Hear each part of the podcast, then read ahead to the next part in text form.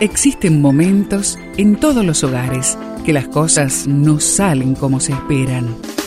Susana y Gustavo Piñeiro te traen soluciones para tener un hogar diferente y duradero. Quédate con nosotros, porque ahora comienza Hogares de Esperanza. El que ama el dinero no quedará satisfecho con dinero, y el que ama las riquezas no tendrá beneficio. También esto es vanidad. Eclesiastes 5:10 este texto lo encuentras en la Biblia. Quien ama el dinero, de dinero no se sacia. Quien ama las riquezas nunca tiene suficiente. El problema está en amar el dinero, pues le puede llevar a una carrera desenfrenada por hacerse rico. La persona con excesiva ambición tiende a querer más y no se sacia nunca. Todos podemos caer en la ambición de una u otra forma. Podemos ser ambiciosos cuando teniendo suficiente ropa queremos más.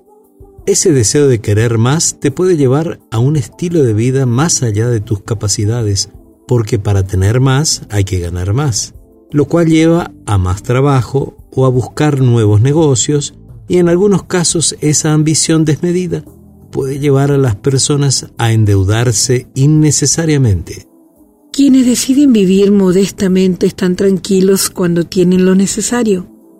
Cuando una familia aprende a vivir modestamente, incluso sus temas de conversación varían y pasan de hablar de la casa de fulano o el nuevo auto de sutano a compartir temas como los valores de la familia.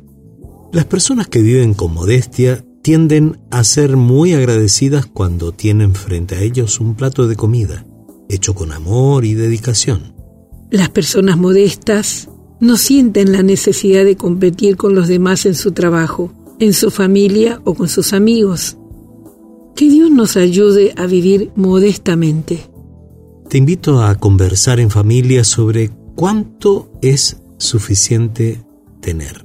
Vamos a tomar una decisión con la ayuda de Dios.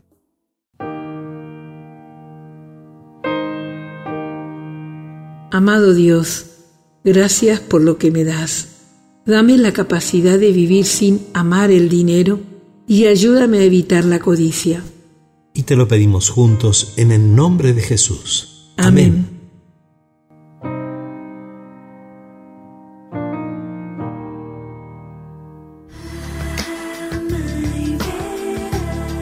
Esperamos que el tema de hoy, junto a Susana y Gustavo Piñeiro, haya traído la esperanza a tu vida. Si deseas ampliar este tema, seguí al Dr. Gustavo Piñeiro en Facebook y Twitter.